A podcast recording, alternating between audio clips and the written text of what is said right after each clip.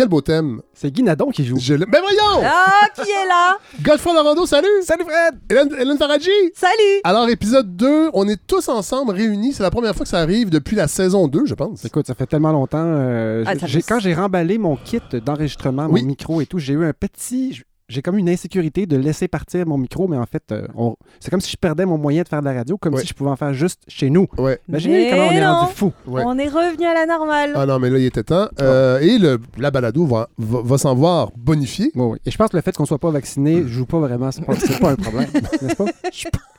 Je penserais pas. J'ai un peu ouvert la fenêtre. OK. Ah, ben ça va me semble suffisant, mais j'ai un petit peu froid. Est-ce qu'on pourrait la fermer? Je vais la fermer. Étonnamment, Go- Godefroy, c'est- il y a deux fenêtres euh, au sous-sol et j'en ai ouvert juste une. Ben, c'est un peu comme dans les écoles l'année passée. Ça, me Voilà. semble, ça me semble suffisant. mais non, Non. on est vacciné. Oui, on est très Mais bien vaccinés sûr. euh, et on est très content d'être ensemble. Alors, nous, on va commencer l'épisode, mais tantôt, il va y avoir Claude Lévesque qui va venir nous parler de son livre British Blues. Je me fais un peu plaisir. Euh, le livre est sorti il y a quelques mois. Euh, c'est sur le Brexit et Claude Lévesque, qui est ancien journaliste au Devoir, est allé en Angleterre quelques fois. Euh, et moi, j'aime beaucoup l'Angleterre. Mhm. Euh, j'aime beaucoup la France, Hélène, mais euh, c'est pas pareil. Puis, Eh, bravo! Effectivement, belle cela, dit, observation. cela dit, vous l'avez quitté, il y a des raisons. Vous tenez Mais-. C'est vrai aussi. Vous tenez quelque chose. Ceci dit, tiens, je vais faire une première recommandation parce que Oui. cet été, j'ai découvert mon auteur préféré. C'est Ah. un auteur anglais qui s'appelle Jonathan Coe Oui. et qui Ah a fait plusieurs romans. Et le, le plus récent, ben, c'est Billy Wilder et moi, mais celui juste avant, c'est une saga familiale qui commence dans les années 70 et qui finit avec le Brexit et comment le Brexit a influencé la vie des Londoniens en particulier. C'est génial. Avec beaucoup d'humour, est-ce que je me trompe? Euh, oui, mais de l'humour euh, anglais, quoi. Oui, voilà. Voilà. Mais moi, moi, évidemment, c'est la musique en premier lieu qui m'a attiré vers, euh, vers la Grande-Bretagne et particulièrement l'Angleterre. Et je suis allé en voyage et ça a été marquant. Moi, Londres, j'ai eu un coup de foudre. Alors, quand j'ai vu ce livre-là de Claude Lévesque, j'ai dit, ah, j'ai envie de parler à quelqu'un qui partage cet amour de l'Angleterre. Et dans l'actualité, évidemment, on le sait, il y a des manifs, il y a des gros problèmes euh, en Angleterre, entre autres avec les approvisionnements. Alors, je trouvais que c'était d'autant plus d'actualité de parler à Claude Lévesque. Mais là, avant de commencer avec les chroniques, euh, on va parler un peu de la campagne de financement. Euh, je sais que les- j'ai pas eu le temps de régler l'infolette. Euh, je vais faire une histoire courte, mais il y a un logiciel qui, qui envoie des infolettes. Il y a une base de données. Il y a du ménage à faire. J'ai pas eu le temps parce que j'ai une, j'ai une rentrée complètement folle, mais je veux le dire aux gens qui m'écrivent, vont me dire Hey, j'ai pas reçu l'infolette. C'est normal. Cela dit, la campagne va assez bien. Euh, euh, je vous l'avais dit, c'est 80 000 l'objectif cette année. On est à 41% déjà. Ben, Ben, wow. voyons. Oui, on est à 41% 32 000 quelques. quelques Est-ce que c'est ce qu'on voit, Fred, si on va sur le fred.com? Oui, mais là, il y a un petit problème. Fredsavard.com. Ouais, il y a un petit problème. Fred.com, c'est autre chose. Il y a un petit problème, il ne comptabilise pas euh, Les- automatiquement les, euh, les dons. Alors, quand il y a un nouveau don qui rentre, il, il- il met un montant loufoque. OK. Et moi, il faut que je le mette manuel. Mais là, j'ai euh, j'ai écrit à Pascal. Pascal, qui nous écoute sûrement, euh, il est au courant. Alors, il va régler ça. Fait que oui, des fois, on y va, puis il y a 3 Ben oui. d'objectif. Mais dans les faits, Moi, j'étais déjà content. J'ai dit, hey, 3000 déjà, ça vient de commencer. Non, Mais c'est en ça. fait, on est à combien? on est à 31 000. Eh ben. Bougez pas, je vais ouvrir mon petit fichier Merci, euh, les que, je, copains. que je fais. Et les euh, copines. Oui. Et les copines, oui, Ah que oui. je fais manuellement.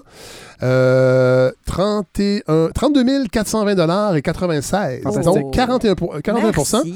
On n'a même pas poussé ça fort fort. Non. Alors euh, j'ai con- j'ai confiance. Évidemment, vu que la balado a pris une, une certaine pause parce qu'il y a eu des épisodes cet été, entre autres Godefroy, vous en avez fait un. Hélène, vous deviez en faire un, mais vous J'ai m'avez- pas réécrit. Voilà. Non, mais En même temps, c'est en l'été. vous avez Non, mais choisi, je vais euh, vous expliquer pourquoi. en fait. D'accord. OK. Ah oui. Bon.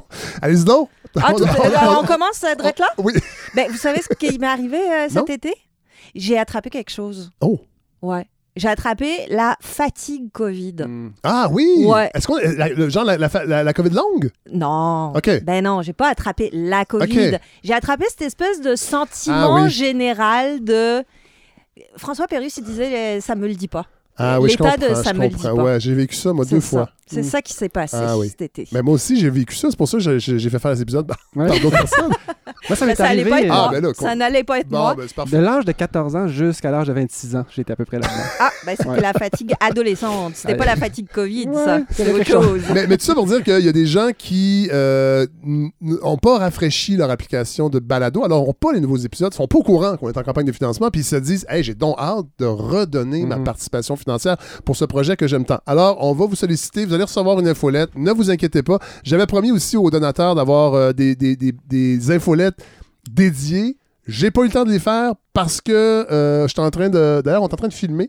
Euh, je suis en train de faire encore des tests, mais ne, ne vous inquiétez pas, ça va aller euh, rondement très très bientôt. Cela dit, il y a des épisodes, de bons épisodes bien denses, et aujourd'hui, j'ai envie de commencer avec vous, Hélène, Ah parce ben. que cet été, il y a des gens qui m'ont écrit Fred. J'aime beaucoup quand tu commences tes épisodes avec euh, la culture. Il y a une forme de statement là-dedans, que la culture est importante. Et effectivement, c'est important. Alors, Hélène Faradji, on vous écoute. Ah, formidable, merci. ben, c'est vrai que c'est important, euh, la culture, puis surtout, ça permet de parler de tout. Oui. Puis, je suis obligée de revenir à ce que je viens de vous dire, cette histoire de, de fatigue Oui. Covid, parce que ça a nourri mes réflexions. Forcément, depuis cet été, ben, c'est ça, une espèce d'état de j'en ai marre, je suis tannée, tout me pèse.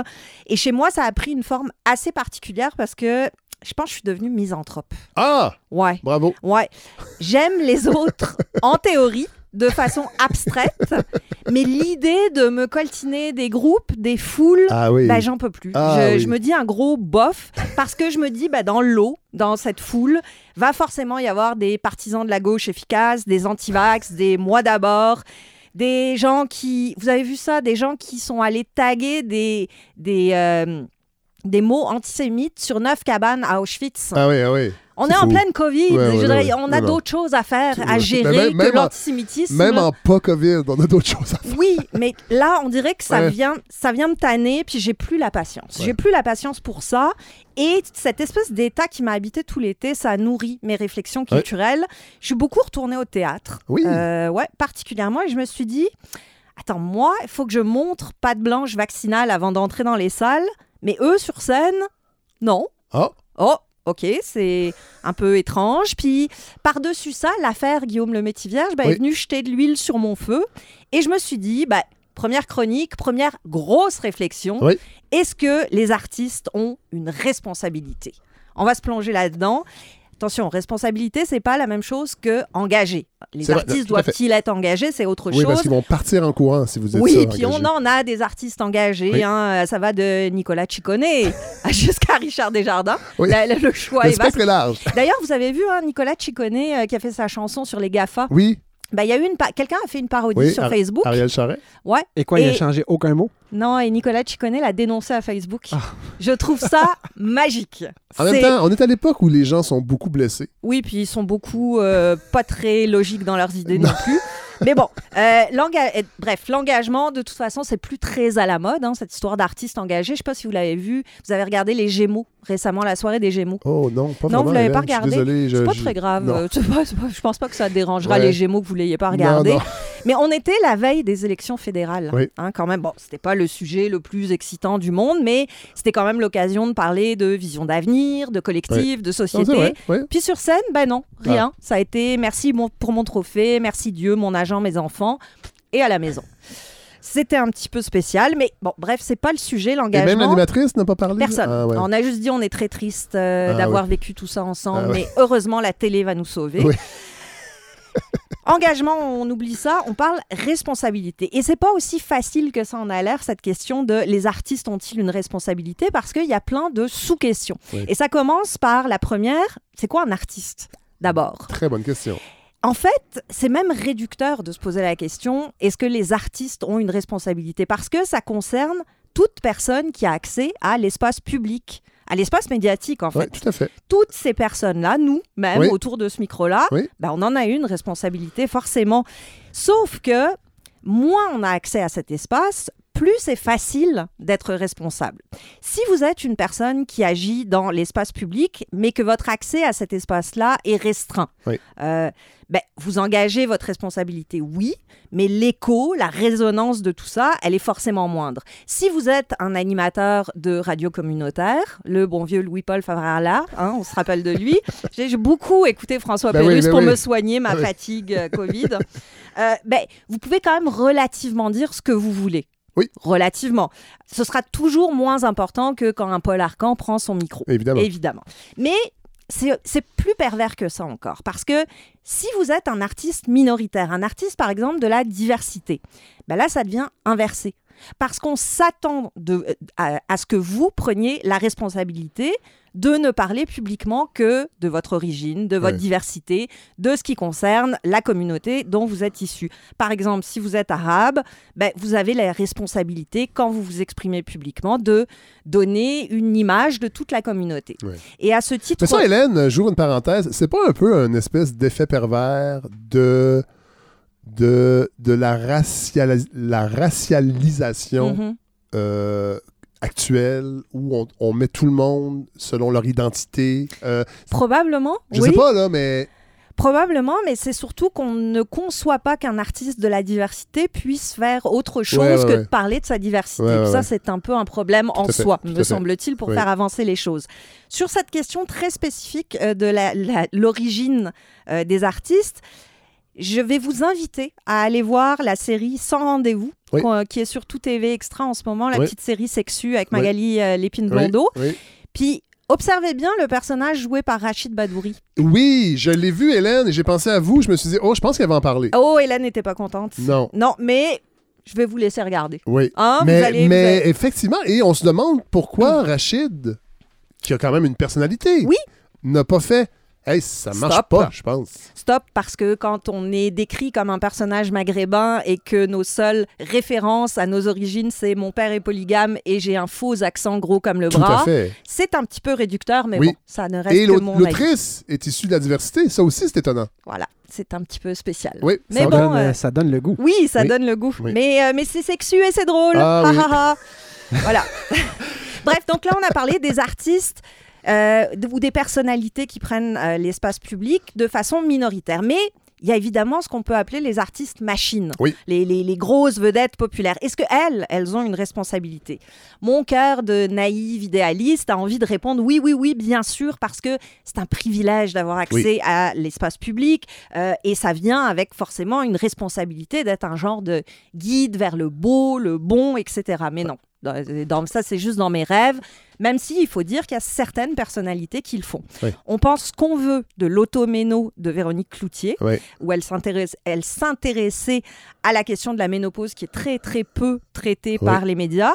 Ben, elle s'est sentie une responsabilité pour le bien commun de faire cette série-là et d'en parler. Après, Ce- Cela dit, Hélène, euh, c'est vrai, mais d'un autre côté, ne soyons pas naïfs. Elle parlait à une clientèle qui achète ses magazines et éventuellement, il y a une possibilité de d'annonceurs de ces éventuels produits-là qui vont trouver une place aussi parce que elle pourrait aussi se prononcer sur d'autres enjeux. Elle a animé un gala, vous l'avez dit Mhm. tantôt, euh, avec des enjeux quand même importants de culture. Et y a, ça, ça, ça, ça c'était silence été, radio. euh, Bon, bon. cela dit, oui, elle, elle, elle, Elle- elle parle Comme- de sujets qui sont. Ce sujet-là en particulier. Voilà. Bon, oui. qui- elle aurait pu continuer à ne faire que du divertissement. Elle a décidé d'orienter sa Oui. série vers une question plus euh, collective, en Oui. tout cas, même si euh, ça concerne surtout les femmes. Oui. Pas ricocher les hommes. Oui. Euh, mais dans la vraie vie, au-delà de ces cas Oui. particuliers, l'artiste de catégorie A, bah, il n'en a pas de responsabilité. Ou en tout cas, s'il en a une, souvent il l'abdique. Et souvent, la seule responsabilité qu'il a, c'est envers sa propre image de marque et des marques qu'il représente. Voilà. Guillaume, le métier vierge, on y arrive évidemment. Est-ce que parce que c'est une vedette, il aurait dû montrer le droit chemin? Il aurait dû ne pas être ce bébé gâté qui met tout le monde en danger parce que lui veut attendre son vaccin qui n'existe pas, parce que lui veut aller au restaurant sans suivre les mêmes règles que tout le monde, parce qu'il est donc spécial? bah, Je peux en penser ce que je veux. La vraie réponse honnête, c'est non. Ouais. Il fait ce qu'il veut et il en paye, il en paye les conséquences, Tout bien sûr. Il perd plusieurs contrats, son image de marque et tout est corné. Et là, je me suis fait plaisir. Je me suis dit, allez, on va écouter le début de la bande-annonce de Nitro Rush. C'est les 13 premières secondes. Et si c'est pas prémonitoire, je ne sais pas ce que c'est. Huit ans, j'ai tout perdu. La femme que j'aime, mon rôle de père, puis ma liberté. C'est magique, Ben, non? c'est malade. Mais c'est extraordinaire. Bref, euh, je- si je suis honnête, pour moi, savoir que Guillaume Lemaitre vierge, euh, il était d'une production, c'était déjà pas garant de mon désir. Là, c'est devenu encore plus probant. Je Ouais. veux plus rien savoir. Et vous remarquez qu'il y a un transfert de responsabilité. Parce que ah, si c'est la sienne, c'est surtout la mienne de continuer ou non à soutenir le travail de cet artiste-là. Ouais. Et si on garde cette idée que l'artiste, lui, n'a pas de responsabilité sauf envers lui-même, mais que moi, spectatrice, consommatrice, commanditaire même, j'en ai une, Oui. ben on va se pencher deux minutes sur le cas d'un film qui a beaucoup, beaucoup fait parler de lui. Au moment de sa présentation au Festival de Cannes en juillet dernier, le film était montré hors compétition. Il s'appelle Bac Nord. C'est le deuxième film réalisé par Cédric Jiménez, qui est un Marseillais.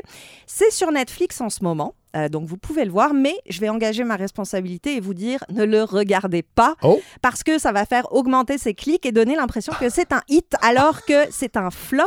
C'est un film qui se balade le nez dans la bouse du début à la fin, mais il faut qu'on en parle parce que ça touche spécifiquement cette question de la responsabilité. Donc, quand je m'y suis intéressée en juillet dernier, c'est parce qu'il y avait eu la conférence de presse du film. Alors, vous savez, les films sont présentés à Cannes. Ouais. Ensuite de ça, on installe les vedettes en randonnion et les journalistes, ils vont de questions d'une sagacité souvent euh, terrifiante. Comment vous avez fait pour tourner ça? Qu'est-ce que vous mangez pour être euh, en forme pareille? Euh, Comment vous avez fait pour devenir policier Je ne sais pas. C'est oh là là. euh, c'est en tout cas, bref, c'est d'une débilité souvent ces conférences de presse, mais je les regarde parce que ça m'amuse beaucoup. Ben oui. C'est votre Et travail. C'est mon travail, effectivement. mais je vois comment font mes collègues. euh, ça me rassure toujours un peu. Bon. Mais bref, dans ce film, Gilles Lelouch, qui est l'acteur principal, et deux de ses collègues sont donc des policiers. Et ils sont basés à Marseille, dans la BAC, qui est la brigade anti-criminalité, qui opère principalement dans les quartiers nord. Les Ouais. quartiers nord, c'est des quartiers très difficiles à Marseille. Et c'est ce qu'on appelle les zones de non-droit, c'est-à-dire des zones où même la police ne va plus tellement il y a de violence, etc. Sauf, sauf ces policiers dans le film, parce qu'évidemment, ce sont des cow-boys, des virils, des héros. Vous sentez un petit peu le vent du, euh, du film. hein.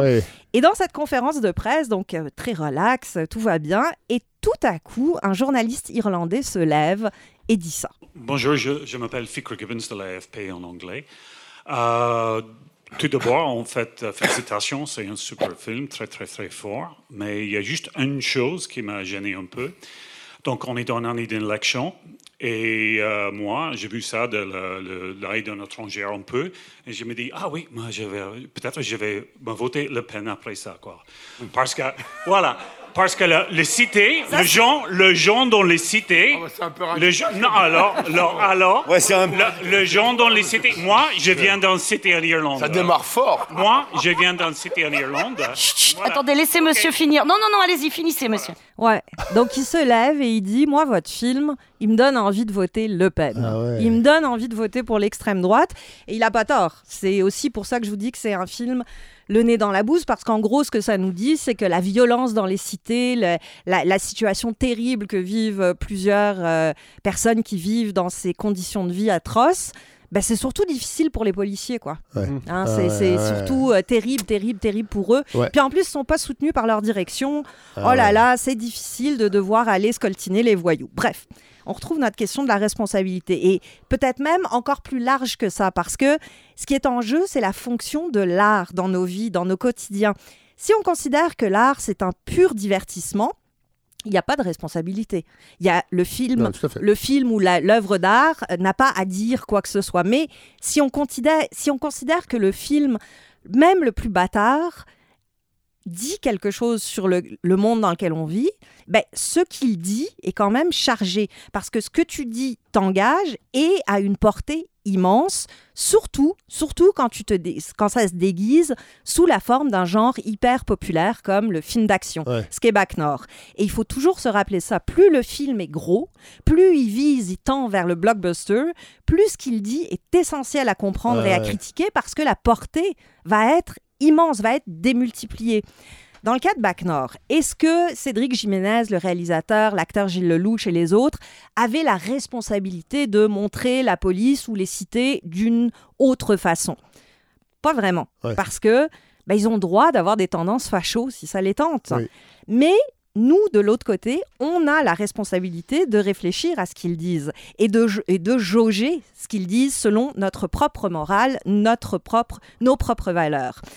Les artistes, ils ont ce privilège d'avoir accès à la parole publique, mais ils n'ont aucune responsabilité sauf envers eux-mêmes.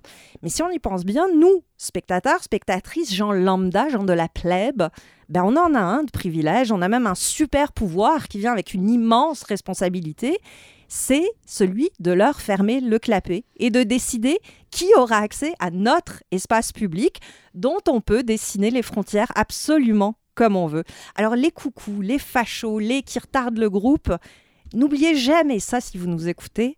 Ceux qui vous regardent, ceux qui vous lisent, ceux qui vous écoutent sont toujours, toujours, toujours moins cons que ce que vous présumez. Ouais, merci, Hélène. Merci.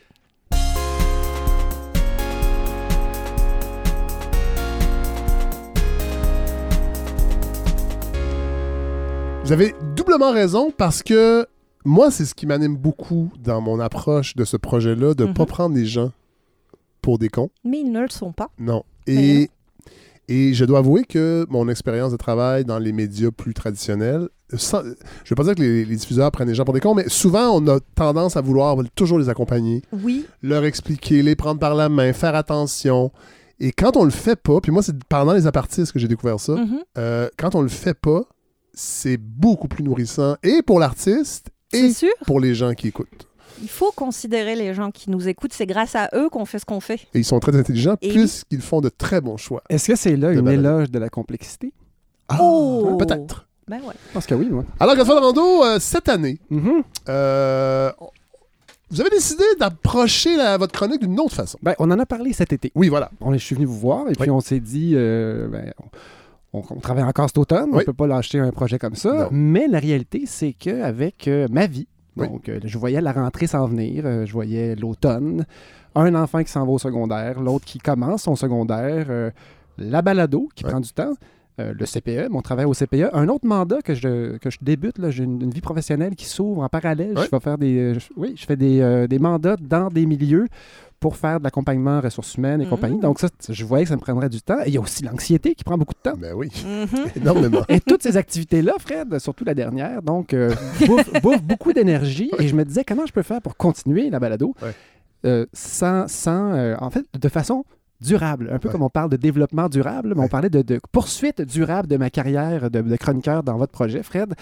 Et on en est venu un peu à la conclusion qu'il fallait euh, non pas laisser tomber les longues, longues chroniques, qu'on appelle les chroniques à 1500 dollars, Hey, Ben, en, tu sais, euh, en termes de travail, pas en termes de, de- de- Non, de- non. de vrai Ben rendement. non. Mais donc, euh, oui, j'adorais faire des longues chroniques. cela dit, ça pourrait arriver un jour Ben si oui, les non, gens sont généreux.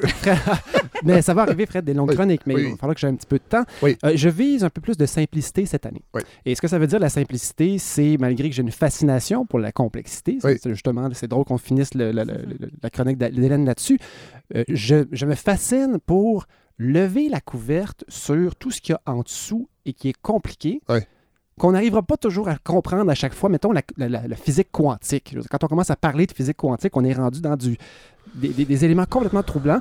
Mais quand on ramène, quand on retourne un étage plus haut, où c'est un peu moins complexe, mais on a l'impression de- de- d'un peu mieux comprendre, Ouais. ne serait-ce qu'en sachant que ce qu'il y avait en dessous, c'est vachement compliqué. Ouais. Et donc, je vais essayer moi-même de simplifier mes chroniques, euh, et puis on verra bien ce que, ce que ça Oui. donne. Et on avait parlé du passé, n'est-ce Oui. pas, Fred? hein? Oui. Et là, je vais me pencher pour ramasser quelque chose. J'ai une petite surprise pour vous. Ben voyons! Oh ben, c'est le passé qui arrive. Fred, on est en 93 à CISM, et Ouais. voici, j'ai des coupures de journaux, Fred. Je vous Ben ai fait une revue de presse comme à Ah, l'ancienne. c'est Oui, donc bien le fun. absolument. Donc, c'est une des choses dont on avait parlé. Oui, Eh parce que ben, quand on s'est connus et je vous ai euh, catapulté dans le projet radio euh, qui s'appelait Les Amants d'Esther à CISM, vous faisiez des revues de presse qui étaient franchement bidonnantes. Oui, c'est ce que vous dites à chaque fois. je, je doute toujours un peu. Alors, Fred, dans le devoir du 7 octobre, donc Oui. euh, aujourd'hui, la journée où on enregistre, Oui. Olivier Ducharme, auteur d'un livre que je ne connais pas qui s'appelle, bon, un, un- un titre qui me semble vraiment euh, ouvert d'esprit puis pas du tout polémiste, euh, Ville contre automobile. Mais Ah. si vous écoutiez la balado, Hum, je l'écoute énormément, mais je peux. il est venu Il est venu, c'est vrai. parler de ce livre-là Mais l'an dernier. Whoopsie. criquet. Cruit, cruit. Parce que ça veut dire que je ne l'ai pas écouté, pourtant j'ai tellement écouté l'épisode. Il est venu. Eh ben. Il va revenir pour un autre, un autre épisode éventuellement sur, euh, Et sur puis, que est-ce que c'était un polémiste? Non, c'est pas. ben non, non, non, non, je pense pas. Sauf que, évidemment, son livre, Ah oui. il pose une hypothèse et même une, euh, un, un parti pris pour l'élimination de la voiture plus tôt que tard. Mhm. Mm. Alors bref, ce gars-là, justement, ça- c'est- c'est envoyé une lettre dans- au devoir euh, Oui. aujourd'hui. Et puis, euh, il nous rappelle que le souci, finalement, avec les voitures, ça se limite pas au pétrole qu'on brûle. Oui. Et là, ça me rappelle un peu euh, Yves-Marie Abraham. Puis oui, évi- évidemment, il y a un sous-texte un peu euh, décroissance Oui. dans ce que je vais dire là. Mais imaginez les routes du Québec du futur pleines de voitures électriques. Oui. Euh, des voitures zéro émission. D'ailleurs, lui se scandalise de- du terme zéro émission. Ça peut sembler un avenir rêvé, mais selon lui, c'est une vision vraiment trop courte et simple du problème. Encore une fois, c'est la simplicité qui est notre ennemi. Euh, en donnant l'étiquette voiture zéro émission, on enlève un peu la culpabilité des épaules des automobilistes.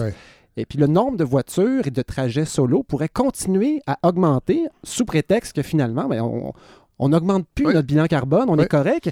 Alors que lui, ben, finalement, nous rappelle que chaque voiture est un bien de consommation qui va finir à la casse. Oui. Les batteries au lithium, quoique on entend parler de recyclage des batteries, d'économie circulaire, c'est pas encore acquis. Oui. Alors, il faut garder ça en tête. C'est ce qu'il dit dans le fond. La voiture électrique, c'est pas une vraie solution. Euh, une voiture électrique, c'est super, mais si c'est ta troisième voiture dans ton entrée de garage, ben, on continue collectivement à avoir un problème. Deuxième article qui date de Mais Oui. j'ouvre juste une petite parenthèse. En fait, euh, euh, ce que M. Ducharme avance est quand même euh, démontré Ben oui. scientifiquement que quand une technologie ou euh, de l'essence moins polluant, euh, ben les gens vont avoir tendance à utiliser plus Exactement. C'est ce qu'il Mm. appelle Fred, cette le paradoxe. technologie-là de- parce qu'elle soit coûte, coûte moins cher Mhm. ou est moins polluante. C'est le paradoxe de, Je, de Jevons, qui Bon. est, un, qui est un, un- un- je crois que c'est un économiste anglais du Ouais. 19e siècle qui a écrit sur l'industrialisation et qui a découvert que quand on construit des chaudières au charbon plus efficaces, donc on, on réussit à avoir plus de travail avec moins de charbon, mais le bilan d'une ville, finalement, en consommation de charbon augmente. Voilà. Parce que ben, ça devient plus intéressant Voilà. d'acheter des machines et c'est un piège. Donc, de s'imaginer que parce qu'on on va avoir des, des voitures dites à zéro émission, ben, que l'avenir. Que les. GS vont baisser, ça Ben va être l'inverse. Ça va être l'inverse. Oui. Peut-être pas les GS, ça sera peut-être autre chose. Oui. Parce que le problème, c'est Mais ne serait-ce que pour plus de routes, plus de routes, plus d'entretien. Euh, C'est exactement son propos. Et là, tout à coup, Fred, je, je me mets à me rappeler de l'entrevue Ouais. que vous avez faite. C'est juste que je. Pour, pas, pour- pour pas mal paraître. Absolument. oui. Parce qu'en plus, Fred, écoute, je, Fred, je suis un consommateur du balado, de votre balado. Ben oui, j'espère. J'écoute, j'écoute, j'écoute. Et là, je me rends compte, Christy, je l'ai écouté, ce gars-là, je me rappelle plus. Et à chaque fois que je fais une chronique, je me dis, si jamais dit- les gens oublient ce que je dis, Fred, à casser ça sert?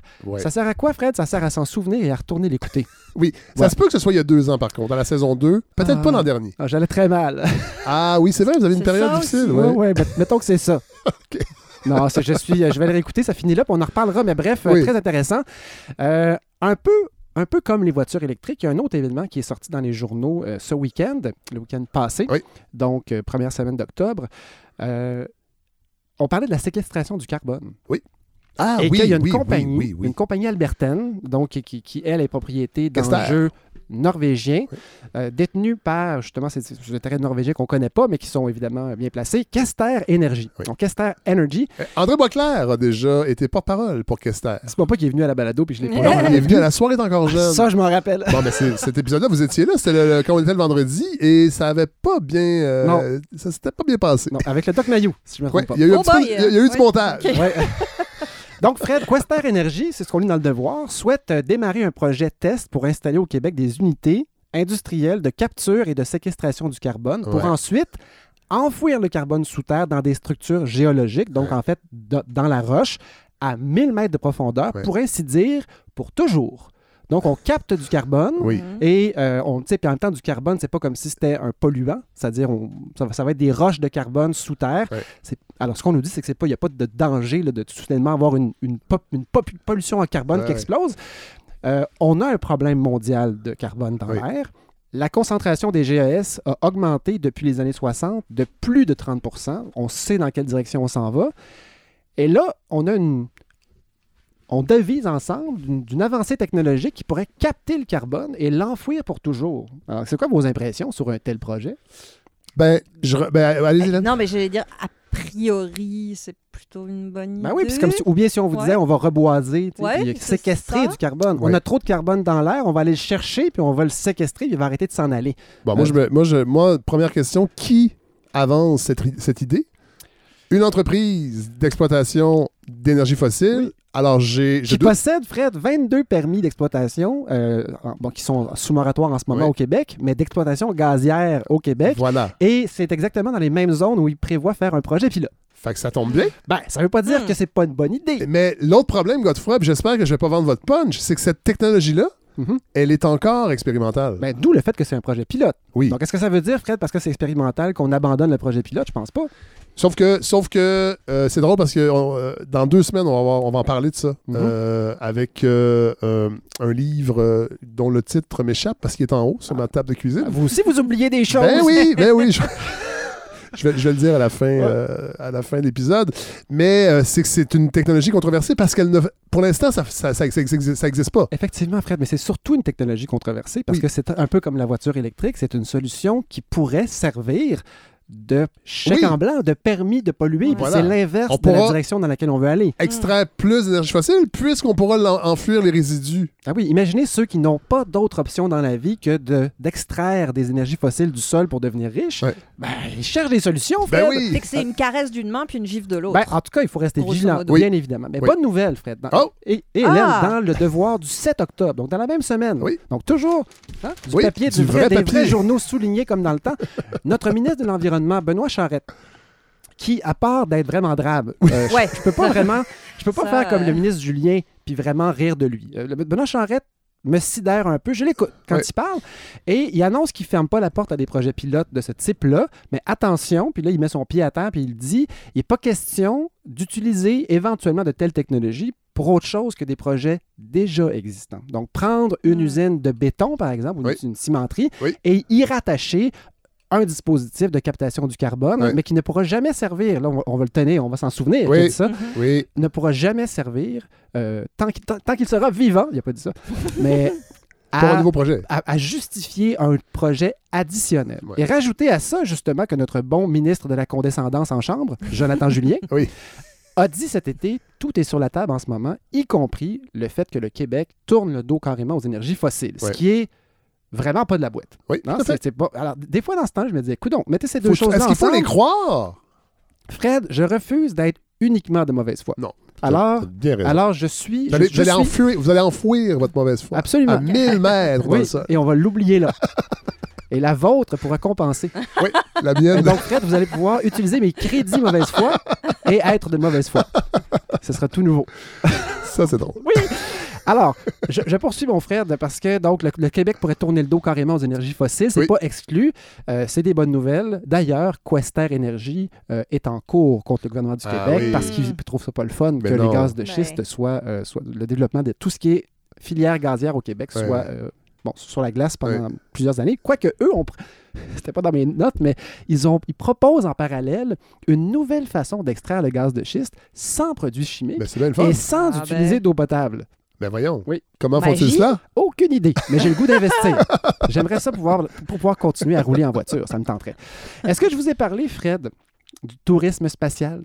Non, Non? absolument pas. Ça me fait vraiment chier. Ah. Euh, donc, il y, a- il y a la séquestration du carbone qui pourrait être un piège. Oui. Hein, on- un piège, un rêve. La voiture électrique, même chose. Fait que là, qu'est-ce qu'on fait finalement? Il n'y a comme plus de façon de régler les problèmes, euh, on- à part rester chez soi et ne rien Oui. faire. Est-ce que je vous ai parlé de mon toit vert de pauvre? Non. Non? Euh, en sachant là, que j'allais habiter euh, au deuxième étage dans mon bloc, Oui. euh, ben, suite à mon divorce, Oui, euh, j'ai- je me suis dit, hey, je pourrais carrément planter des trucs sur le, sur le toit. tout à fait. Puis juste Mhm. voir des plantes pousser en me disant, ben Christy, une feuille de plus, c'est du carbone Ouais, en moins dans l'air. Puis là, je me mets comme à réfléchir, parce que je suis biologiste aussi, puis je me dis, qu'est-ce qui arrive quand on a fini l'hiver? OK, on Ouais. coupe Mhm. toutes ces feuilles-là, puis là, on fait quoi avec? On, on les met dans le compost, on les envoie au chemin. Est-ce qu'il y a quelque chose qui, me jure que le compostage qui est fait à Montréal, par exemple, ne produit pas du méthane? Sais, Oh. Si cette décomposition-là se fait avec beaucoup, beaucoup de bananes effoirées, Ouais. c'est possible que ça produise du méthane. Puis Ah le méthane ouais. est un gaz à effet de serre plus puissant que tout le reste. Ah, ouais. Alors, je me dis, même, même mes, mes petits plans là, de deux de pique, de planter des, des plantes, peut-être peut servent à rien et peut-être même nuisent à la Nuisent. planète. Oh là là! Où est-ce qu'on s'en Mais va? qu'est-ce qu'on fait? Il va c'est falloir, je- il va falloir enfouir, enfouir votre triplex. Je sais. Il va falloir enfouir peut-être la, la complexité et retourner à des idées simples. hein, c'est ça. Donc, faire sauver des plantes, faire pousser des plantes pour sauver la planète, ça pourrait être séduisant comme Oui. idée. une idée simple. Et savez-vous qui aime les idées simples? Le prochain extrait, Fred, que je vous ai amené, c'est une personne qu'on entend moins ces temps-ci, mais qui aimait beaucoup les idées, les idées simples. We're doing something I love doing, planting trees. I've always loved it. We're also uh, honoring our country's heritage of conservation, including through the support of 1 trillion trees. And that's the 1 trillion tree initiative. One trillion trees. A powerful idea that says many more trees in the ground could help sequester enormous amounts of carbon dioxide to help us mitigate global heating.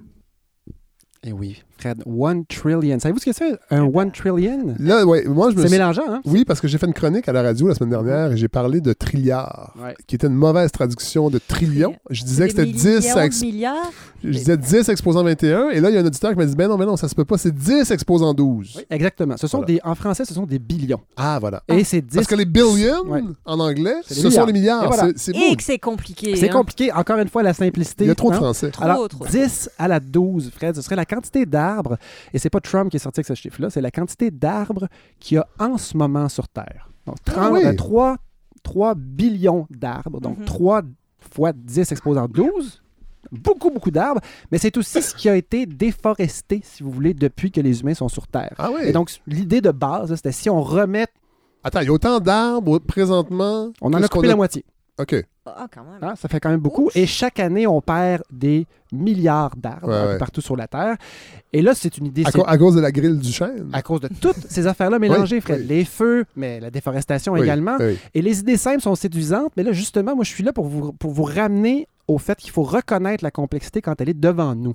Et avant d'affirmer que planter un arbre ou en planter un billion, ce serait une bonne idée pour, par exemple, justifier un voyage en avion? Je pense à ça, moi. Est-ce que je vais pouvoir reprendre l'avion, Fred? Ben, Je, je- pour techniquement, vrai, oui, mais moralement. fenêtres, oui. ben oui, j'ai le droit. Oui. Mais est-ce que, est-ce que ça me tente? Ça, Oui. ça, ça reste à voir. Et après ça, c'est est-ce que quelque part, je vais pouvoir être convaincu que je peux acheter un crédit carbone Ouais. vendu par quelqu'un, une autorité vraiment reconnue, et ne pas simplement me déculpabiliser, ce qui, est- ce qui, est- ce qui peut être une calamité, parce que c'est sain, je pense, que des fois qu'on qu'on ait sur les- nos épaules Ouais. le coût de ce qu'on fait Mm. pour Tout vrai. à fait, ben oui. Et donc, à ce point-ci, Fred, non, je ne prendrai pas l'avion parce que j'ai découvert des choses pour cette chronique-ci. Il y a très peu de monitoring qui est fait des projets, par exemple celui de One Trillion Tree, dont c'est une Ah initiative ouais. mondiale à laquelle Trump était fier de participer en plantant un fouet sur la Maison-Blanche qui a dû être tondu par un weed eater la semaine suivante. Euh, sur, sur les zones de reboisement mondial, euh, il y a très peu de suivi pour savoir est-ce que les arbres poussent finalement. Et sur le très, la très petite proportion de, de plantations qui sont suivies, savez-vous c'est quoi le pourcentage des plantations qui poussent effectivement après quelques années? Ah, je dirais 17 On parle de 5% 5% Et ça, c'est uniquement ceux qui sont monitorés pour vrai. Ah Et ça, on apprenait ça dans une, une re- une émission que je connaissais pas qui s'appelle La méthode scientifique sur France Culture. Extraordinaire émission, Ouais. fantastique, là, vraiment. Et donc, euh, non, c'est pas une solution euh, si c'est planté n'importe comment. Un autre exemple. Un exemple déroutant de. C'est déprimant, en fait. Une forêt qui a été plantée en Israël il y a une quarantaine d'années dans un désert. Et là, ces arbres-là poussent depuis 40 ans. Et éventuellement, il y a un chercheur qui se fait inviter pour dire Pouvez-vous, s'il vous plaît, faire le bilan carbone de ce projet-là pour savoir est-ce que ça valait la peine? Est-ce que ça peut. Est-ce que vous pouvez imaginer une façon que remplacer un désert par une forêt ne soit pas efficace, Christy, pour capter du carbone? Ouais. Il n'y avait Mhm. pas d'arbres, puis là, il y en a. Mais c'est- le désert. Oui, mais le désert, imaginez-vous, ça capte aucun carbone. Ouais. Eh bien, voici la réponse à cette question. C'est un bilan négatif pour le climat, cette forêt-là. Pourquoi? Mm. Parce que le désert a un albédo. Savez-vous ce que c'est l'albédo? Non. L'albédo, c'est ce qui, c'est la mesure de la réflexion Ah vers oui. l'espace. Et donc, de n'importe quoi. Pas juste vers l'espace, mais Ouais. par exemple, les- les- la calotte glaciaire a un albédo qui Ouais. fait qu'il y a beaucoup, beaucoup d'énergie qui est reflétée. Et quand la calotte glaciaire va fondre, bien, bien sûr, la Terre qui est en dessous, elle n'est pas blanche, va absorber de la chaleur Ouais. et contribuer au réchauffement climatique. Le désert en question, on s'imagine ça comme une pierre brûlante. Mais en fait, il, ré- il irradie vers l'espace Ah, et finalement contribue à. euh, bien sûr, il se réchauffe, mais il est plus efficace à renvoyer de la chaleur dans l'espace que cette maudite forêt-là, même après 40 ans. C'est fou. Et ce que les chercheurs disent pour cet exemple-là, qui est un exemple de complexité parmi tant d'autres, c'est que peut-être dans 20 ans, les arbres seront suffisamment grands et leur Ah ouais. masse va être suffisante pour que la température absorbée et le- la quantité de carbone captée compense Ouais. le changement de réflectivité. Mais vous savez ce qu'ils disent, ces mêmes chercheurs? Ils disent que d'ici 20 ans, à cause des changements climatiques, cette forêt va sans doute tout simplement cesser de croître et éventuellement Mm. mourir et se mettre à dégager du carbone.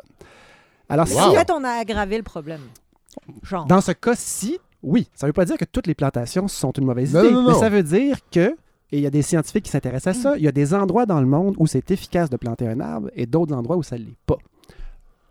Est-ce que c'est est -ce c'est pas. Ça vous bouge pas coin? ben, tout à fait, ouais, bah tout à ouais. fait, parce que en fait, ça fait juste démontrer comment le- le- l'équilibre de la nature est une mécanique extrêmement complexe, puis qu'on peut pas juste couper des arbres quelque Non. part pour les vendre Mm. en deux par quatre, Mhm. puis se dire on va planter quelque, quelque part d'autre. C'est beaucoup plus compliqué. Ouais. Et Donc, il faudrait faut surtout pas s'imaginer- Et là, vous voyez. Oui, oui, tout à fait. Et s'imaginer que c'est simple. demander son consentement. Simple. Oui, ça, ça, ça va être compliqué de l'obtenir, hein, d'avoir un contentement, euh, consentement éclairé de sa part. Mais ça vous donne une idée à quel point, finalement, il faut être prudent quand les gens nous rassurent, Oui. finalement, et Mm. que c'est triste à dire, mais il faut porter une partie de la culpabilité puis de la responsabilité des gestes qu'on fait. Et là, je vais vous dire un, un scoop. Je pars en, en vacances de trois jours. Je pars. Mais quand je Comment? quand je pense quand je pense à, ces voies- à ce, Mhm. déplacement-là, j'exclus aller camper à Harford. C'est trop loin. J'ai pas d'auto. Je pourrais bien en louer une, mais je cherche une place. Et finalement, je vais aller camper en vélo Ah! avec ma petite remorque. Vous savez où je vais aller? Non! Griffintown. Ben, quelle bonne idée. Non, c'est beau. Non, c'est pas vrai. Je vais aller aux îles de Boucherville, Fred.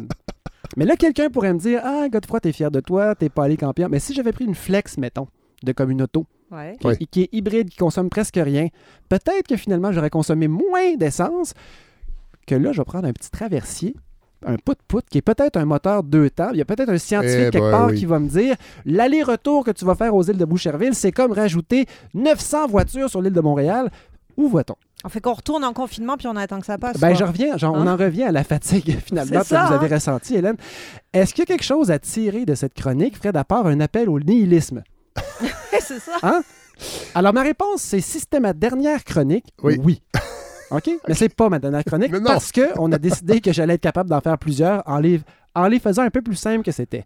Mais après une brève plongée dans la complexité des enjeux liés au carbone, je me dis que ça va prendre un bout avant que je puisse prendre l'avion en ayant confiance que les crédits carbone que j'aurai payés, qu'on m'aura vendus, aura vraiment, vraiment une valeur dans le bilan mondial. Ça ne veut pas dire que j'ai pas le droit de prendre l'avion, mais ça veut dire que j'ai pas le droit de m'imaginer que parce que j'ai payé, je sais pas, Ouais, 58 ouais, ouais. de plus, qu'il y a des arbres qui sont plantés en Israël dans un désert. Wow! Non, mais c'est vraiment, c'est, c'est- c'est- c'est vraiment super pertinent, euh, pa- d'aborder ça parce qu'effectivement, on, on l'entend de plus en plus. Il y a des artistes qui disent ma tournée sera euh, ouais. Je dis pas que. Bon, mais il faut vraiment Ouais. faire un J'ai un ami, moi, sinon, fait c'est des- du greenwashing. J'ai un ami qui fait des tournées, euh, Stéphane Gwadchewski, qui est Oui, un artiste. un danseur. euh, oui, un danseur, avec des projets hyper intéressants. Il me disait, il y a deux ans, avant la pandémie, il me disait je, faut que je revoie ma façon de faire mes tournées en Europe. Il dit c'est possible que j'y aille pas, Ouais. que je, qu'on, Mhm. qu'on mandate quelqu'un là-bas. Est-ce que c'est vraiment essentiel que ce soit moi qui le fasse? Ouais. Ou est-ce que, est-ce que ça vaut la peine de prendre l'avion aller-retour? C'est. Ouais. là qu'il est rendu, lui, dans son raisonnement. Et c'est correct que ce ne soit pas le cas de tout le monde. Non, mais, mais on, va, on va tous y arriver. Mais si on veut. Je ne peux pas vous offrir des réponses à toutes les questions que je pose. Non, ça, c'est clair et net. Euh, mais aujourd'hui, c'est mon postulat que je vous, avec lequel je vous laisse. C'est ceci. Donc, c'est certain qu'on va se coucher moins niaiseux ce soir si au moins on a compris que finalement, on ne sait pas grand-chose. D'un. Et de deux, ça vaut vraiment, vraiment la peine de continuer à s'informer demain. Et c'est pour ça que je réponds est-ce que oui ou non on embrasse la complexité? Eh bien, en toute simplicité, je vais répondre d'accord. Merci. Merci, God. J'ai trouvé le livre que je vous parlais tantôt et je vous redonne rendez-vous dans deux semaines. Mhm. Vous allez être là Ah oui. avec euh, Arnaud Turia-Cloutier. Mhm. qui a publié chez Éco-Société le livre pour une écologie du 99%. Il, il- il détruit 20 mythes sur l'écologie et je pense que ça va vous intéresser. Ça va être dans deux semaines. Donc, j'aurai une chronique à préparer. Donc, je mets à On verra pour la chronique. Non, on verra pour la chronique. Euh, Peut-être que vous pourriez Anxiété. juste être là. Anxiété de performance à prévoir la semaine du... J'ai Parfait. j'ai des bons trucs pour l'anxiété. Ah oui? euh. Ouais.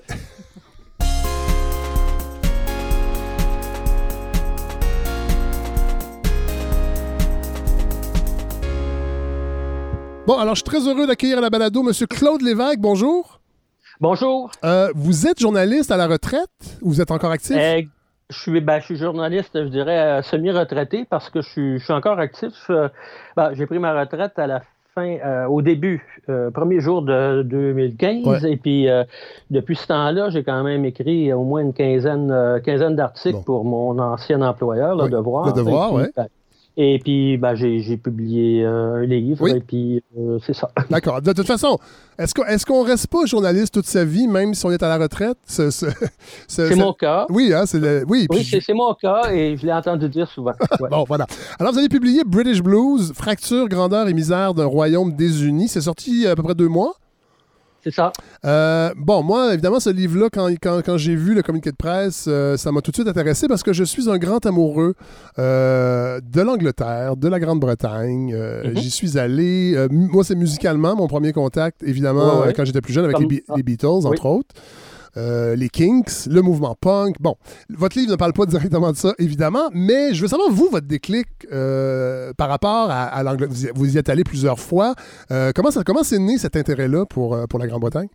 Ben, ça, a commencé probablement il y a très longtemps avec les, en écoutant les Beatles, les Rolling Stones et d'autres d'autres artistes, d'autres chanteurs, d'autres groupes, d'autres chanteuses britanniques dans ma tendre jeunesse. Et puis j'ai en plus, ben, j'ai toujours aimé le cinéma, Ouais. euh, la littérature. euh, euh, et euh, pour des raisons que je, je ne saurais expliquer, euh, je ne suis pas.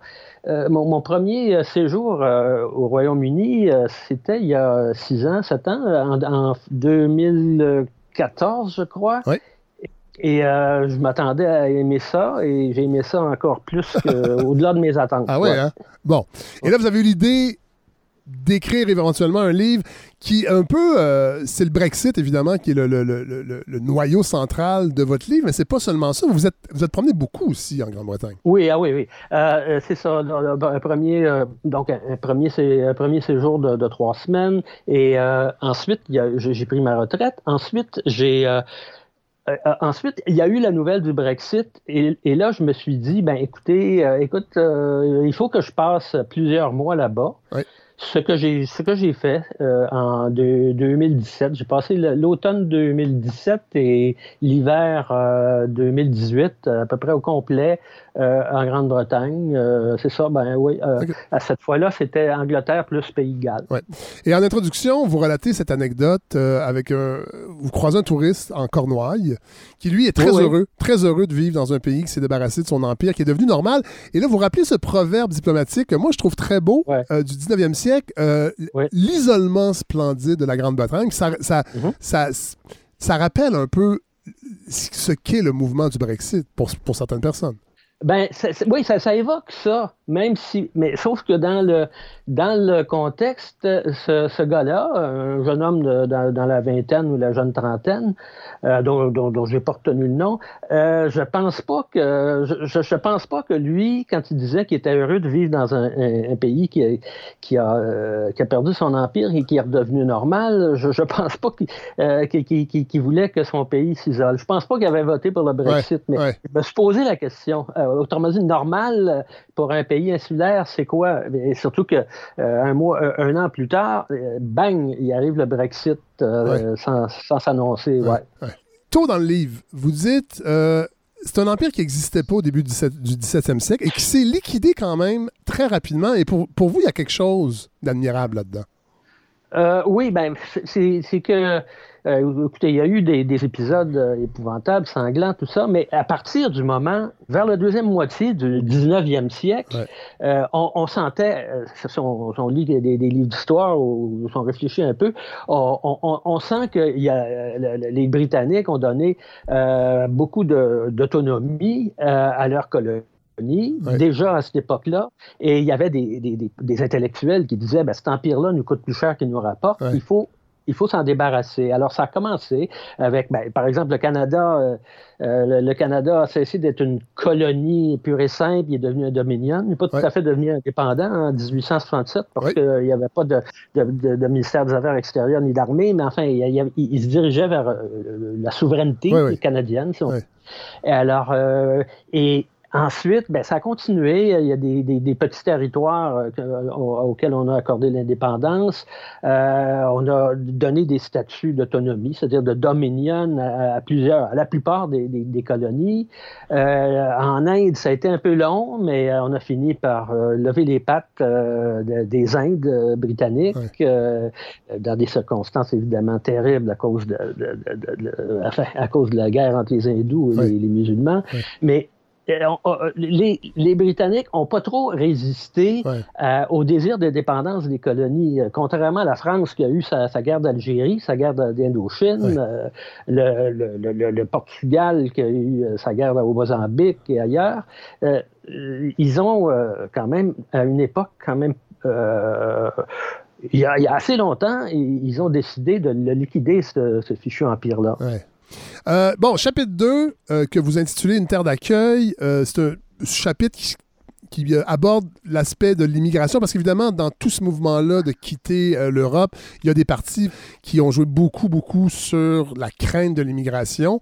Et vous rappelez que l'afflux d'immigrants depuis la Deuxième Guerre mondiale jusqu'aux années 80 semble être une, marée humaine, alors que si on regarde les chiffres, ben, c'est que le Royaume-Uni a continué en fait d'exporter plus de gens qui en accueillaient. Moi, c'est quand j'ai lu ça, ça m'a étonné parce qu'évidemment, on, a l'impression qu'effectivement l'Angleterre a, reçu énormément de gens, mais dans le fond, le bilan est négatif sur le nombre de personnes qui ont quitté euh, le Royaume-Uni toute l'Australie, euh, qui, qui, est peuplée ben, de quelques aborigènes qui, qui, qui ont survécu, ouais. mais euh, des, des, des, millions de, de Blancs, surtout euh, originaires des îles britanniques, la Nouvelle-Zélande, ouais. ben, l'Afrique du Sud en grande partie. c'est des millions de personnes, ouais. ça. Et c'est probablement plus de millions que les millions d'anciens, de, de, de, de, ressortissants des anciennes colonies qui sont, qui, sont, allés à Londres ou à Manchester pour travailler. Et vous rappelez d'ailleurs que 47 des Londoniens ne sont pas britanniques de souche et 36 ne sont pas nés au Royaume-Uni. Oui, euh, ça, je, ben oui, je, je, me souviens d'avoir lu ça dans, dans quelques sites de, de statistiques ouais. assez fiables, ouais. oui. Euh, puis on le constate sur place, oui. Et, euh, et, comment se développe ce sentiment anti-immigration? Vous, vous, en fait, vous, dans, dans, dans, dans, le chapitre 2, vous parlez de 1958, première attaque contre les Noirs, et vous rappelez que euh, le Black and White min Minstrel Show, ah, oui a, a, a, tenu en ondes à la BBC quand même jusqu'en 1978. C'est incroyable. Le, le, le, le, Black Min les Black Minstrel, ouais. il, il, y en avait, il y en avait dans les, dans les salles de spectacle dans le sud des États-Unis, hein, peut-être à cette époque-là, ouais. ou même que, dans les années 70, je pense qu'aux États-Unis, on, on, avait commencé à se débarrasser de ces folies-là. Ouais. Euh, mais bon, sur les ondes de la BBC, la, la télévision d'État, c'est on faisait ces, euh, ces, ces, ces émissions insultantes euh, jusqu'à les années 70. C'est quand même incroyable. Euh, ouais. Le National Front est fondé en 1967, qui lui va donner naissance au mouvement skinhead, qu'on a connu entre autres sur le plan musical, parce qu'il y a eu des groupes qui sont issus de ça, mais le mouvement punk, entre autres, euh, né en Angleterre, né à Londres, euh, ça a été ses premiers ennemis en fait naturels. Et en 73, traité de Maastricht également. Euh, et c'est là que le parti de l'UKIP, le Kingdom and Independence Party, va naître. Euh, oui, c'est ça. En 73, donc, le parti est fondé. 2004, il va quand même récolter 16% des suffrages. Et Nigel Farage, qui va jouer un rôle dans le Brexit, est, est, est le chef du parti en 2004. Oui, c'est ça. Voilà. Oui. Ouais. Et, et, et c'est ça, le, le, le, UKIP, dans, euh, au, enfin, dans les, euh, une bonne partie du 21e siècle, a eu des résultats électoraux euh, surprenants et pas, pas au point de, de, de, prendre le pouvoir. Ça n'a jamais été le, il n'a jamais été question de ça, ouais. mais il y a eu des résultats électoraux euh, importants, surtout aux élections européennes. Ouais. Euh, c'est étonnant parce que euh, il briguait des sièges au Parlement européen tout en voulant que le, le, le, euh, Grande-Bretagne, le Royaume-Uni, quitte, ouais. quitte l'Union européenne. Ouais. Euh, aussi à certaines élections municipales. Ouais. Dans le chapitre 3, vous parlez, en fait, c'est un chapitre sur la culture populaire. En fait, il s'intitule Une culture populaire dynamique. Et moi, c'est là, dans ce chapitre-là, entre autres, que je me suis rappelé mon voyage en Angleterre. moi, j'ai fait Londres, Liverpool, Manchester. Je me suis pas promené partout, partout, mais j'ai compris, en fait, quand je suis allé à Londres, ça a pris quelques minutes. Euh, comment on est imprégné ici au Québec, peut-être particulièrement à Montréal, bien que je pense que ça. la- le- évidemment, la- les traces de la culture britannique euh, ont imprégné le, le- le- le Québec euh, depuis euh, 1759. Évidemment, on on Ouais. dira pas, on dira pas qu'il n'y a rien arrivé en 1759. là. Je ne veux pas remettre en question le traumatisme de la conquête, mais reste que culturellement parlant. Puis moi, en fait, quand j'avais fait le voyage, j'étais allé à Paris quelques jours avant. C'était pas la première fois, mais j'avais fait Paris-Londres dans, en dedans de trois semaines. Et le, et le décalage est incroyable. Quand on arrive à Londres, on a vraiment l'impression d'être dans un Montréal dix fois plus grand. On, on se croirait, on, on est très à l'aise, on Ouais. est- on, se sent chez nous quand Ouais. on arrive là-bas. Ouais. Et il y a plusieurs raisons à ça. Euh, on a baigné dans, ben, dans, dans- dans la musique populaire, euh, qu'on ait mon, mon âge, qu'on ait tripé sur euh, les, les Beatles, les Rolling Stones, ou qu'on soit plus jeune et, et on, adore certains interprètes. Moi, Ouais. je- puis- puis même à mon âge, j'adore euh, Adele, Amy Winehouse, etc. Puis la musique, la musique progressive qui a été très populaire au Québec, qui vient d'Angleterre. Et d'ailleurs, les Ah, premiers, ben oui, celles-là. les premiers Oui, groupes anglais, anglais, les Genesis, Jethro Tull, K- King Crimson, ont, ont été populaires au Québec avant même d'être populaires en Angleterre. C'est incroyable. Oui, et puis, euh, bon, il y a ça, puis il y a aussi, euh, de, de- sur un plan plus institutionnel, on a, euh, on a les- les, le- notre, notre droit, euh, enfin, les, les procédures, Ouais. euh, les procédures judiciaires, euh, on, les, a- le- on, on les tient de, de- de l'Angleterre, le, Ouais. le code criminel. Le système électoral. le- le système électoral, oui, il y a, des- beaucoup, beaucoup d'institutions, nous les tenons de, du Royaume-Uni. Dans ce chapitre-là, vous dites que les années Thatcher ont été très difficiles pour l'Angleterre et un phénomène est apparu qui, moi, m'a rappelé aussi mon voyage. Ce sont les gitans de l'eau. Euh, Oui. qu'on voit beaucoup euh, ben, dans certains endroits euh, à Londres, évidemment, parce qu'il y, a y des bras de rivière qui traversent la ville. Ah, ouais. Vous avez rencontré d'ailleurs de, de- de ces gens-là? Oui, j'ai rencontré de, de ces gens-là. Ce sont généralement des gens pas très âgés, des, gens de la classe moyenne, mais qui ont absolument pas les moyens de se loger dans une ville comme Londres. Ouais. Et euh, il y en a au moins un, un bon 10 000, et le, le- le nombre est peut-être sous-estimé, Ouais. qui, qui- qui vivent euh, à plein temps euh, sur des, des péniches, Ouais. Des, des- des péniches étroites, plus étroites probablement que ce qui, ce qui flotte sur la Seine. Ouais. C'est des narrow boats, d'ailleurs, qu'on on les appelle comme ça.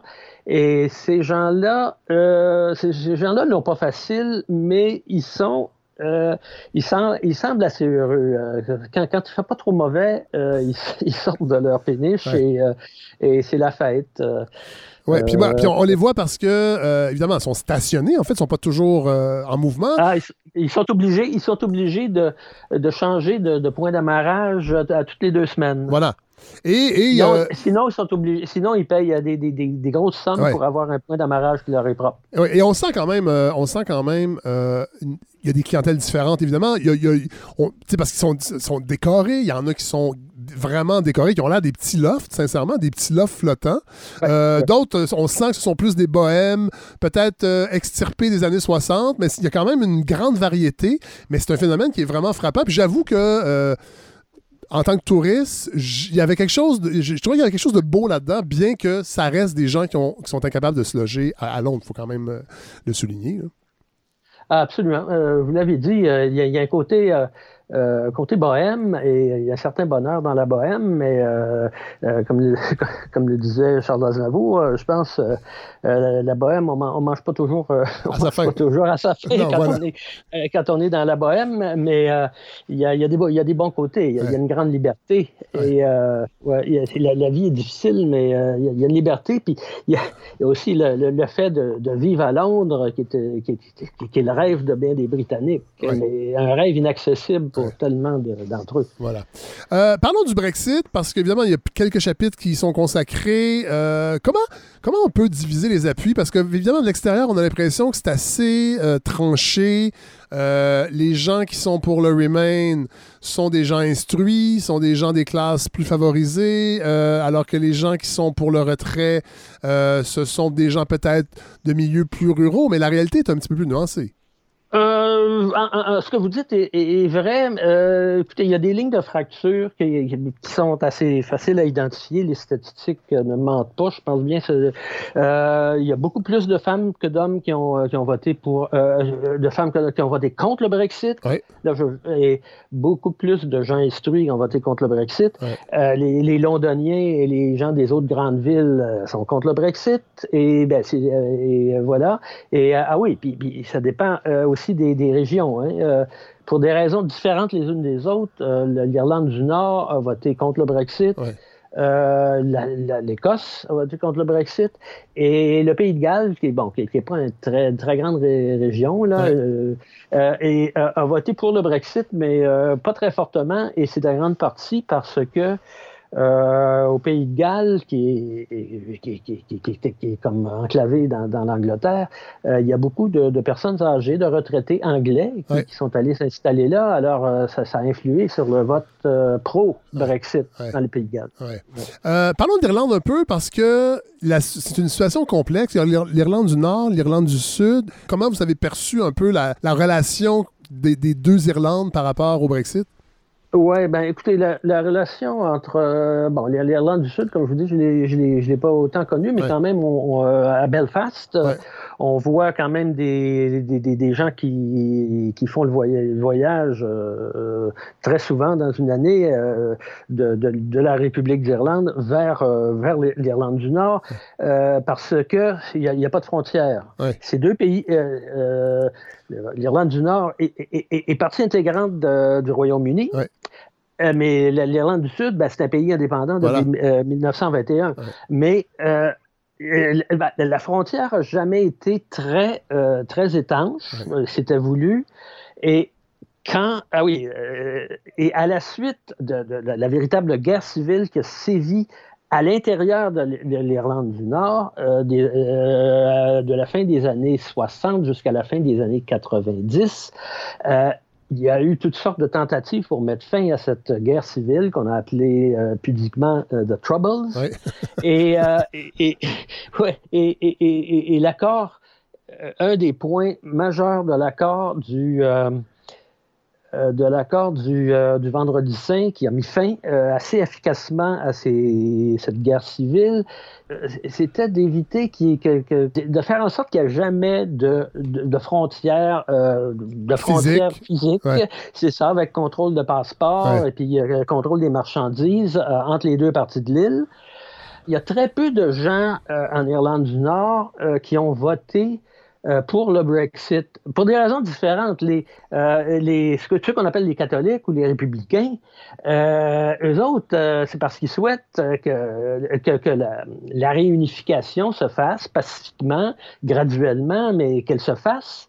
alors, c'est sûr que le, le, Brexit, qui, qui, aurait pu amener une, une frontière physique entre les deux parties de l'Irlande euh, euh contraient leur, euh, leur, volonté puis leurs sentiments. Euh, parlez-nous de l'Écosse, parce que c'est aussi une réalité complètement, je dirais, ben, c'est une réalité écossaise qui est complètement différente de ce qui se passe en Europe au Pays de Galles. Euh, vous dites, euh, vous parlez de Robert euh, McCanch, qui lui, je le cite, ce, qui ce qui en fait, je vous cite, ce qui leur épile, c'est le conservatisme qui semble s'installer en Angleterre. on croit souvent des Écossais qui insistent pour rappeler aux visiteurs qu'il n'est pas en sol anglais et qui s'opposent au laisser-faire économique et aux politiques d'immigration frileuse les habitants de l'Écosse sont plus riches que la moyenne des Britanniques. Ça, ça m'a étonné aussi quand j'ai lu votre livre. Oui, euh, oui, ça dépend, des, sous-régions, euh, mais euh, oui, en partie à cause du, pétrole, en partie à cause des institutions financières, des, des grandes compagnies d'assurance, en partie à cause du whisky. Euh, ils sont euh, ils sont un peu plus riches que les, autres Britanniques. Ouais, Et ils n'aiment pas le conservatisme. Ils sont moins conservateurs que ce qu'ils voient en fait s'installer en Angleterre. Oui, oui, ce, monsieur McCann, c'est un, c'est un musicien de la rue que, que, j'avais rencontré dans, au centre-ville de Glasgow et qui, qui est assez typique de de ce que j'ai cru constater, puis que de, de, ce que j'ai lu, euh, c'est-à-dire que euh, les, euh, les Écossais sont sont, sont plus à gauche que sont certainement plus à gauche que les Anglais d'aujourd'hui qui, Ouais. qui ont voté plusieurs fois pour le Parti conservateur. Ouais. Et, et, ils sont plus ouverts à l'immigration. Euh, est-ce que c'est parce qu'ils ont un, un- un cœur plus grand ou est-ce que c'est parce qu'ils ont moins d'immigrants? C'est Ouais. peut-être un mélange des deux. Ouais. Mais euh, c'est ils ne sont pas allergiques à l'immigration. Et puis, euh, oui, voilà. On, on- on parlait du pétrole. vous, vous- vous écrivez que le- la, la- la découverte du pétrole écossais va avoir un impact énorme sur le réveil nationaliste écossais. Ben, ça, ça en a eu euh, aujourd'hui. euh, le, le- le- le- le- le pétrole n'a n'a plus tout à fait la, la- la même valeur qu'il y a 10 ans. Là. Ouais. Euh, je ne sais pas, je ne sais pas que- combien de temps ça peut jouer. Euh, vous dites, et vous, vous terminez ce chapitre-là avec cette réflexion-là, que le Brexit a donné une nouvelle impulsion. Oui, il y a le pétrole, mais il y a le Brexit aussi. Nouvelle impulsion au mouvement souverainiste en Écosse, mais en même temps, il pourrait rendre l'indépendance de cette dernière plus compliquée. Oui, ben voilà, euh, les, les- les Écossais, euh, les Écossais sont très heureux de, de faire partie de l'Union européenne, même s'ils sont euh, des, des souverainistes, des nationalistes, sont très, euh, sont très heureux de faire partie de l'Union européenne. Euh, disons qu'ils sont, sont plus modernes peut-être que les euh, que, que les, les Anglais Ouais. qui, euh, qui, qui- qui, euh, qui sont allergiques euh, à, à- cette chose euh, bureaucratique qu'est l'Union européenne. Ouais. Et euh, alors, eux autres, ils- ils- ils- les, les, les, les, euh, les Écossais tiennent à continuer euh, de faire partie de la euh, de, de faire partie de l'Union européenne. Et pour ce faire, ben, il n'y a pas de choix. Il faut qu'ils se séparent du Voilà. Royaume-Uni. Voilà. Et, et, et oui, et, et quand vous dites que ça pourrait être euh, compliqué, c'est ben, c'est parce que tout est compliqué dans les îles britanniques.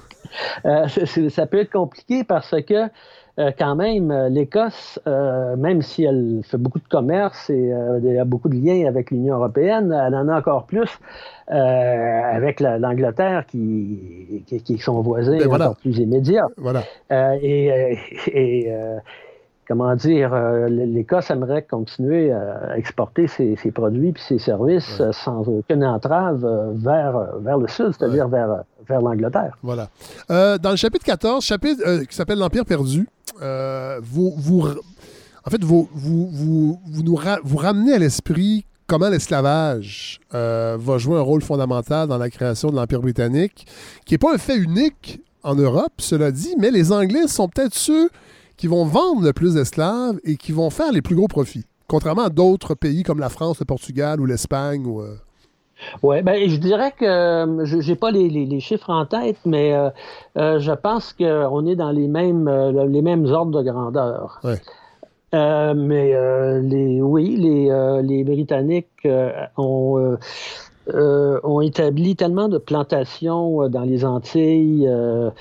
Euh, et, ben, et- Partout. et aux États-Unis, Ouais. euh, quand, quand, euh, quand les États, avant l'indépendance des États-Unis, Ouais.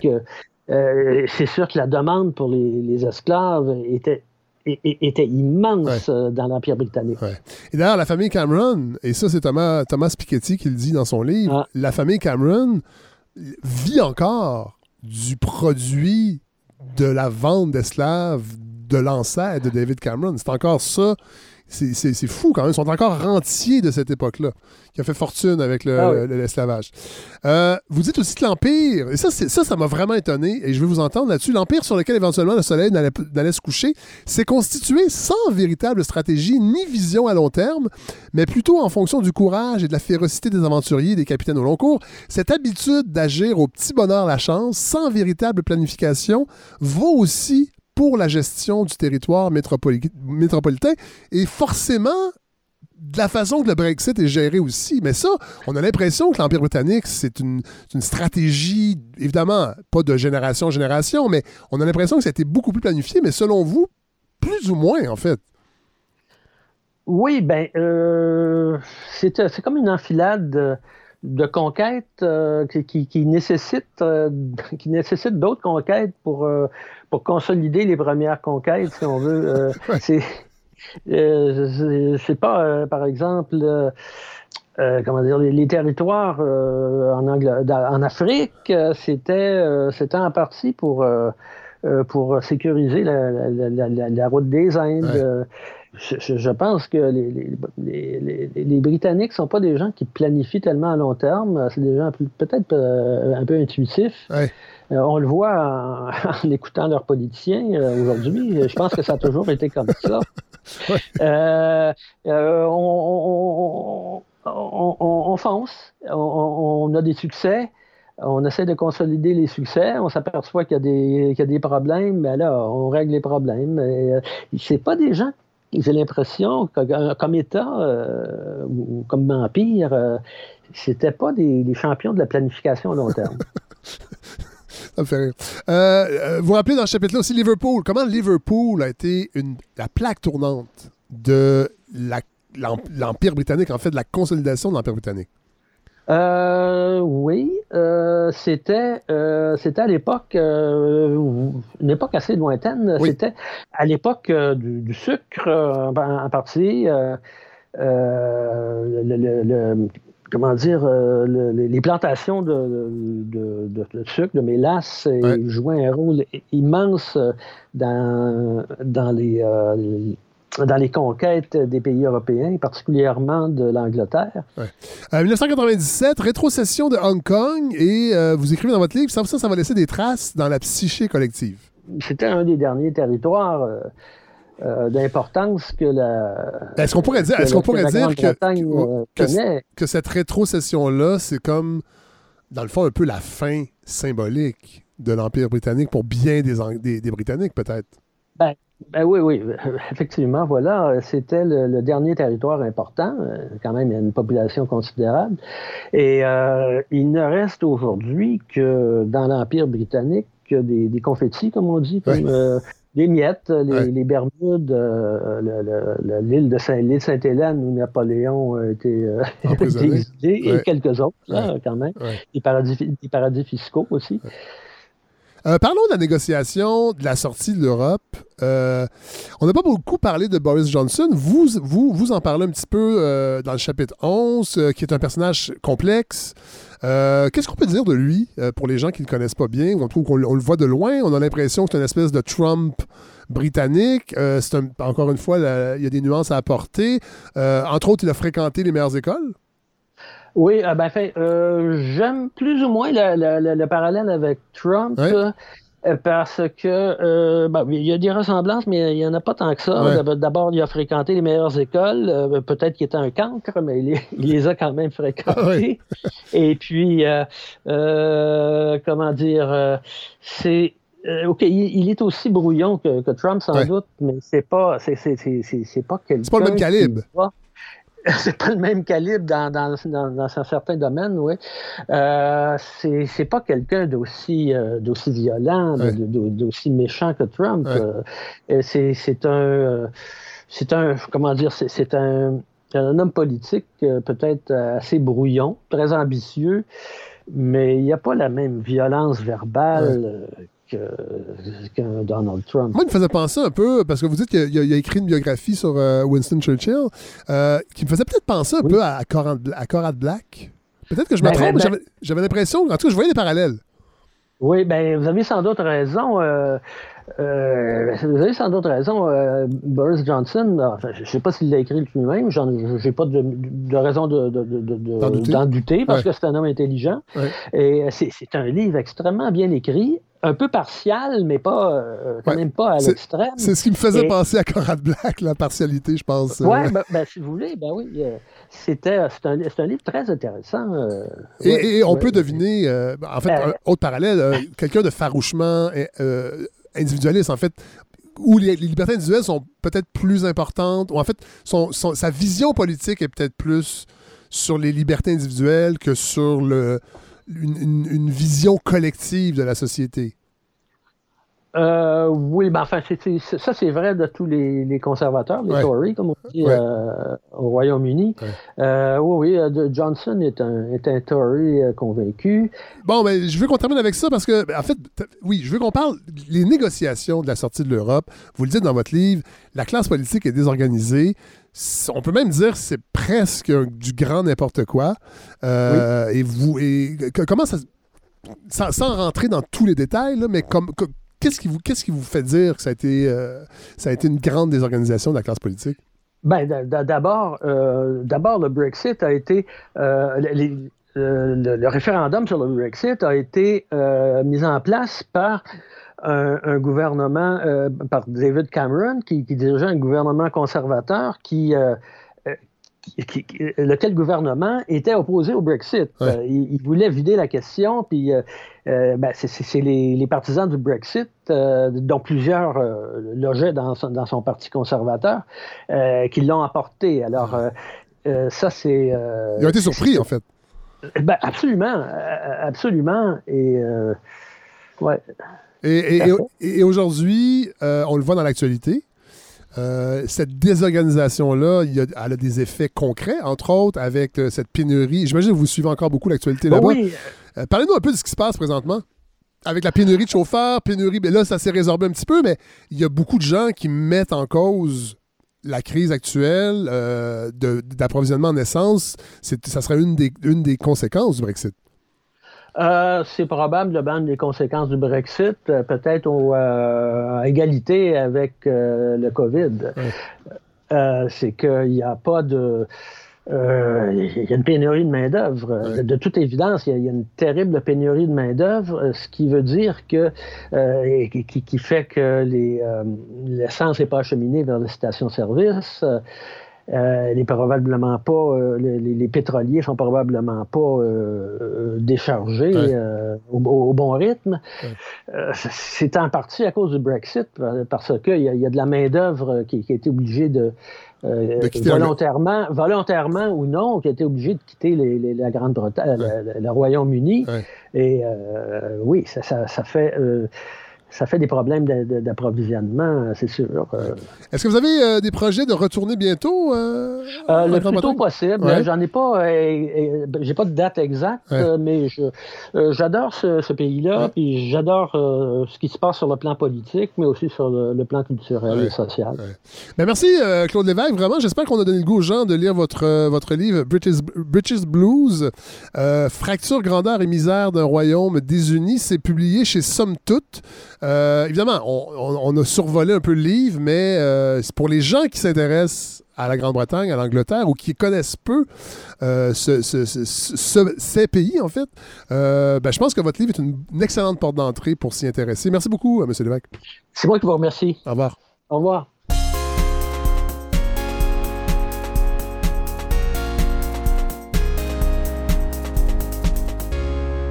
Alors voilà, déjà la fin de ce deuxième épisode de la balado. Merci à nos chroniqueurs.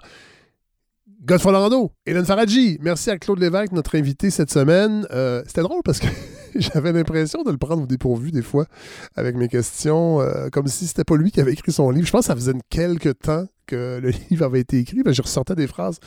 C'était très amusant. Euh, merci à Larry Dufresne qui me donne un fier coup de main, grand coup de main. Euh, en fait, je dirais plus que ça. Il est essentiel à ce projet. Euh, c'est lui qui co-réalise les épisodes avec moi, qui les monte, qui me donne ses commentaires, qui me donne ses conseils, ses suggestions. Alors merci Larry, merci à Andrea Lobansawin aux médias sociaux, évidemment. Merci à tous ceux qui travaillent dans l'ombre à différents niveaux, parce que là, il va y avoir de la pub qui s'en vient, parce que je veux élargir le bassin de- d'auditeurs et d'auditrices. Alors euh, François Lovici, entre autres, qui va venir chroniquer également, vous l'avez entendu cet été, qui va venir chroniquer sur la musique. D'ailleurs, la semaine prochaine, on aura une nouvelle chronique art visuel, euh, angle mort qu'on n'a jamais abordé euh, à la balado. Puis je trouve que ça fait tellement avec le projet d'avoir quelqu'un qui vient nous parler d'art visuel. On fait des tests, euh, on essaie des choses. Moi, je suis pas capable d'en parler d'art visuel. Il me manque le cadre analytique, tout ça. Mais j'ai envie qu'on. Je, suis content, en fait, qu'on fasse de l'espace pour les arts visuels. Donc, nouvelle chronique. Euh, la, semaine prochaine, on va également recevoir Sarah-Louise Pelletier-Morin qui a dirigé euh, les textes qui constituent mythologie québécoise. Vous allez voir, c'est vraiment intéressant. Il va y avoir Camille Gascon également qui signe un des textes très percutants sur l'univers médiatique de Véronique Cloutier. Je vais essayer d'avoir quelqu'un d'autre aussi. Bien évidemment, il y a une trentaine d'auteurs. Je ne peux pas toutes, euh, toutes les avoir. Mais on va parler euh, de mythologie québécoise qui est sorti il y a quelques semaines. Campagne de financement, évidemment, si vous n'avez pas fait votre don, votre participation financière, et vous l'aviez fait l'an dernier. En fait, moi, c'est beaucoup ces gens-là, pour l'instant, que je, sollicite, les gens qui croient à ce projet-là, qui l'ont appuyé l'an dernier euh, et qui veulent le refaire cette année, ben, ben vous, le faites déjà, puisqu'on est à 41% à peu près. euh, de la campagne, 80 000 Donc, euh, je veux conserver une liberté de publicité. Je veux pas de publicité dans ce projet-là. Alors, c'est pour ça qu'on est en campagne de financement, entre autres. Les subventions, ben, j'ai pas envie non plus. C'est drôle. J'aimerais. J'ai j'ai envie vraiment de, de- m'appuyer sur la communauté des auditeurs, des auditrices. Tout le monde est payé dans ce projet-là. Ça, c'est bien important aussi. Euh, je l'ai déjà dit. euh, je le répète parce que c'est important, mais à, des tarifs aussi qui sont pas symboliques, à des, des tarifs qui se comparent à ce qui, s'offre entre autres à la radio de Radio-Canada euh, pour certaines chroniques. Donc, euh, voilà. Euh, et ben, pour, pour pousser le projet, retourner en région, investir dans, dans- la formation aussi de certains, certains employés, entre autres les recherchistes. Je dis les employés, c'est même pas les employés encore, mais j'aimerais ça. J'aimerais ça que la balado puisse se payer des recherchistes avec un salaire décent. Alors voilà. Et me payer aussi. Tabarouette, je mets tellement d'heures là-dedans. Alors euh, voilà, campagne de financement. Euh, 80 000 il n'y a pas de limite. Euh, c'est- je sais que les dons vont s'échelonner comme l'an dernier jusqu'après Noël, euh, parce qu'il y a des gens qui vont découvrir le projet, mais pour nous donner un coup de, fouet, pour nous, motiver, j'aimerais ça, entre autres, que les gens qui ont supporté ce projet-là au cours des, trois premières saisons, ben, le fassent rapidement pour qu'on soit, euh, pour qu'on soit pas trop stressé. Alors voilà. Euh, merci de toute façon d'être à l'écoute avant tout, parce que ce projet-là, il est disponible à tout le monde. Puis ça, c'est important aussi. Alors, merci d'être à l'écoute parce que vous êtes nombreux. Euh, on, va, on va dépasser le million de téléchargements cette saison-ci, euh, à moins, à moins d'une catastrophe. Et c'est. En tout cas, moi, ça me fait capoter d'y penser. là. À chaque matin, je me lève puis je me dis, hey, on va, on va dépasser le million pour un projet quand même, somme toute, plutôt niché. Alors euh, voilà, merci de supporter le projet. On se retrouve la semaine prochaine. Salut.